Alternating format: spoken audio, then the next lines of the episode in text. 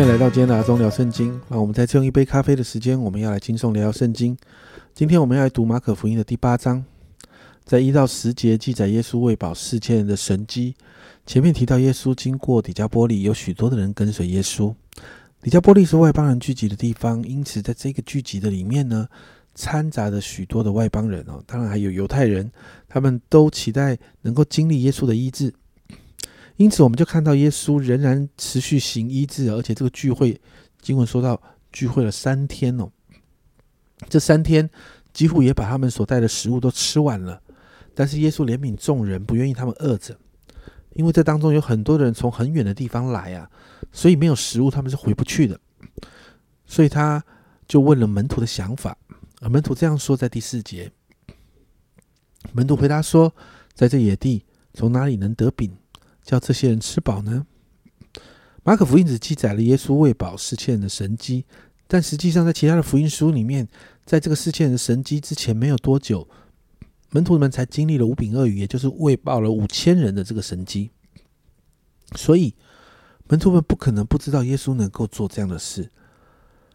再加上犹太人是讨厌外邦人的，因此圣经学者认为是门徒不想。让外邦人经历这样的神迹，他们认为这样的神迹只可以给犹太人，外邦人不配得这样的恩典。但我们看到耶稣仍然行着这样的神迹，喂饱了四千人，最后离开底加波利，回到以色列的境内。接着在十一到十三节当中呢，十一节法利赛人出来盘问耶稣，求他从天上显个神迹给他们看，想要试探他。而耶稣面对他们的试探，耶稣用言语讽刺他们了。在马太福音的平行经文里面，耶稣指出啊，这一群人其实是会查看天象的，他们观察天象的变化，就能判别接下来的天气是好天气还是坏天气。但耶稣反讽他们：你们竟然没有办法用你们那个分辨天气的能力来辨别现在的神机，在谈什么呢？也就是谈到你们看到耶稣如何大有能力的带下天国的能力来传讲天国的信息。但是你们却无法分辨天国透过耶稣而来到这世上，所以耶稣这样的回答，在十二节，耶稣心里深深的叹息说：“这世代为什么求神机呢？我实在告诉你们，没有神机给这世代看。”接着十四到二十一节，门徒们忘了带饼，耶稣对他们说：“在十五节，耶稣嘱咐他们说：你们要谨慎，防备法利赛人的笑和希律的笑。”门徒们没有听懂，以为耶稣责备他们没有带饼。耶稣就提醒他们：他既然可以喂饱五千人和四千人，怎么会因为没有带饼就责备门徒呢？难道他不能够再行一次神迹吗？后来耶稣告诉他们，防备法利赛人和西律党的笑，其实是门徒要防备他们的教训，因为这些教训会如同笑一样，不自觉的就长起来。在马太福音的平行经文里面提到这个西律的笑，他是用撒都该人的笑。其实这是两个族群哦。西律这里提到的西律的笑是西律党，那撒都该人他们是另外一个族群。但是这两个族群其实在政治上都是有影响力的。而法利赛人代表是宗教，因此耶稣要门徒们小心这两类的人，一个是在宗教上，一个是在政治上。这两类的人在政治和宗教上面都。都会带出罪的影响力来，而这个影响力就会如同笑一样渗透与扩散。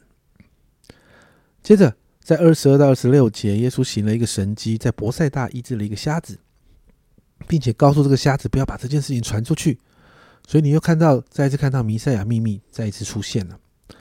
接着，二十七到三十节，门徒问耶稣他是谁？在二十九节，又问他们说。你们说我是谁？彼得回答说：“你是基督。”耶稣就要求门徒不要告诉人。这也是一个弥赛亚秘密运作的方式哦，因为救恩的计划还没有完成。然后在三十一到三十八节，耶稣就第一次直接与他们分享他要受苦，他要被杀，第三天从死里复活。而听到这个呢，彼得就立刻劝说耶稣：“这样的事不可以发生。”看起来好像不错。但耶稣回答说：“三十三节，耶稣转过来看着门徒，就责备彼得说：‘撒旦，退我后边去吧，因为你不体贴神的意思，只体贴人的意思。’为什么耶稣会这样说？因为这关乎到神的救恩计划。所以耶稣门训门徒啊，在三十四到三十七节，于是叫众人和门徒来，对他们说：若有人要跟从我，就当舍己，背起他的十字架来跟从。因为凡要救自己生命，必上吊生命；凡为我和福音上吊生命的，必救了生命。人就是赚得全世界，赔上自己的生命，有什么益处呢？人还能拿什么换生命呢？耶稣在讲什么？耶稣在教导门徒。如果一个人只贪图安全，就算他得到了全世界，然后就会发现他的生命并没有存在的价值。最终，他能够拿出什么来换有价值的生命呢？因此，三十八节，耶稣给了门徒一个警戒，就是最终会有审判，但也给门徒一个应许，谈到耶稣会再一次很快的、大有能力的降临这世界。就文到这里结束哦。在这章经文中，耶稣提醒门徒要小心罪的笑带来的影响力，因为罪有极大的渗透力，不小心就会渗透到我们的生活中。而耶稣也让门徒不断的看见神迹的发生，为的是让门徒们看见对神的信心会经历神超自然的工作。法利赛人和叙利党代表的是这个世界的政治跟宗教，也就是这世界的价值。耶稣，但是耶稣要门徒的眼目定睛在神身上。而不是在这个世界上面，甚至要做一个决定，跟从耶稣，就要背起自己的十字架来跟随。因为神国的运作方式不是用这世界的运作的概念、想法可以运行的。所以，好吧，我们为着我们自己祷告，我们会不会把太多这个世界运作的方式带进教会的运作中呢？然后把教会变成一个符合世界价值的地方，但不是神的国。神的国。的存在跟教会的存在并不是一个相比的。很多的教会都在神的国中，但不是所有的神的国都在教会里面。所以，我们真的要为我们自己来祷告啊！求主帮助我们，让我们学习用神国的方式来运作神的国，运作教会，这样才能够真实的经历天国极大的能力，才能让神的教会带着影响力。我们一起来祷告。亲爱的主，我真的向你来祷告。主啊，主啊，我们真的看见好像一个对抗，主啊，一个一个属世价值，还有神，还有主耶稣你自己教导从神来的那个神国价值的对抗。主要在这个对抗的里面，主啊，我们总是需要做一个选择。主啊，主啊，我们知道，当我们选择属你的价值，主啊，我们选择要跟随你，主，我们选择要要要带着神的国的影响力的时候。主要那个在这个状况里面，主要在这个这条路上，主我们好像就背着自己的十字架，主要会有挑战，会有付出，会有牺牲，主要但是这一切都是值得的。主要你来帮助我们跟随你，是付上代价的跟随。主要你来帮助我们是愿意付代价的那一位。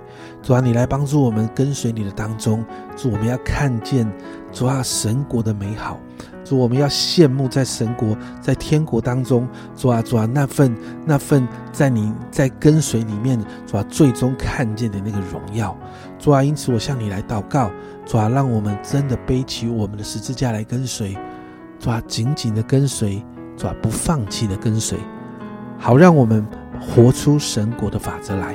好，让我们在我们的教会，主啊，我们在运作教会，主啊，好让我们在运作主你自己的教会，在这个幕后的时代，不是用世界的方式，是用神国的方式，让你的教会带出极大的影响力来。谢谢主，这样祷告，奉耶稣基督的圣名求，阿门。家人们，千万别把世，千万啊，不要把世界的方式跟价值带进教会当中啊。用神国的法则来运作教会，因为神的国跟世界的方式是不一样的。我要问你，你的选择是神的国还是这世界的法则呢？这是阿忠聊圣经今天的分享，阿忠聊圣经，我们明天见。